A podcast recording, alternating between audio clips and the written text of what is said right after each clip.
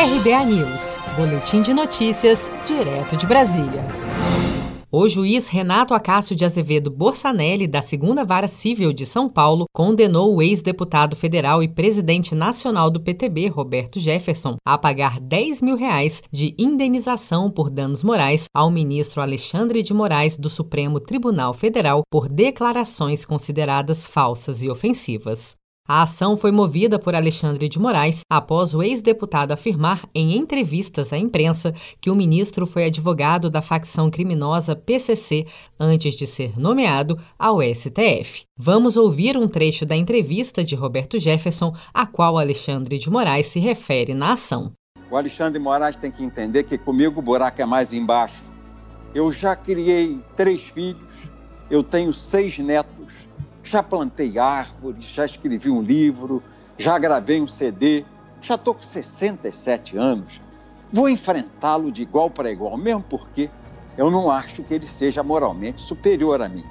Um homem que era o advogado do PCC, primeiro comando da capital, em São Paulo, que reúne os criminosos do entorpecente, os mais ricos do Brasil, e que mandam matar lá de dentro da cadeia policiais civis, policiais militares e policiais penitenciários, o advogado do PCC, que desgraçadamente foi indicado por um partido político para ser ministro do Supremo, não tem qualidade moral, intelectual superior a mim. Eu não o respeito como ministro do Supremo Tribunal Federal, porque penso que ele envergonha a corte. Roberto Jefferson é investigado no inquérito das fake news conduzido pelo ministro Alexandre de Moraes no Supremo Tribunal Federal, que apura a disseminação de notícias falsas, ofensas e ameaças contra autoridades. Jefferson chegou a ser alvo de mandados de busca e apreensão e teve perfis nas redes sociais suspensos por determinação do ministro Moraes no curso das investigações.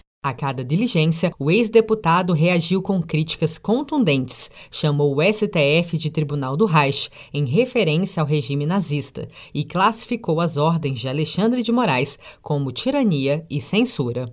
Roberto Jefferson se manifestou, dizendo que considera injusta e descabida a condenação, uma vez que se baseou em matérias jornalísticas amplamente divulgadas, não sendo autor de qualquer fake news ou ofensa à honra do ministro, informando ainda que vai recorrer da decisão.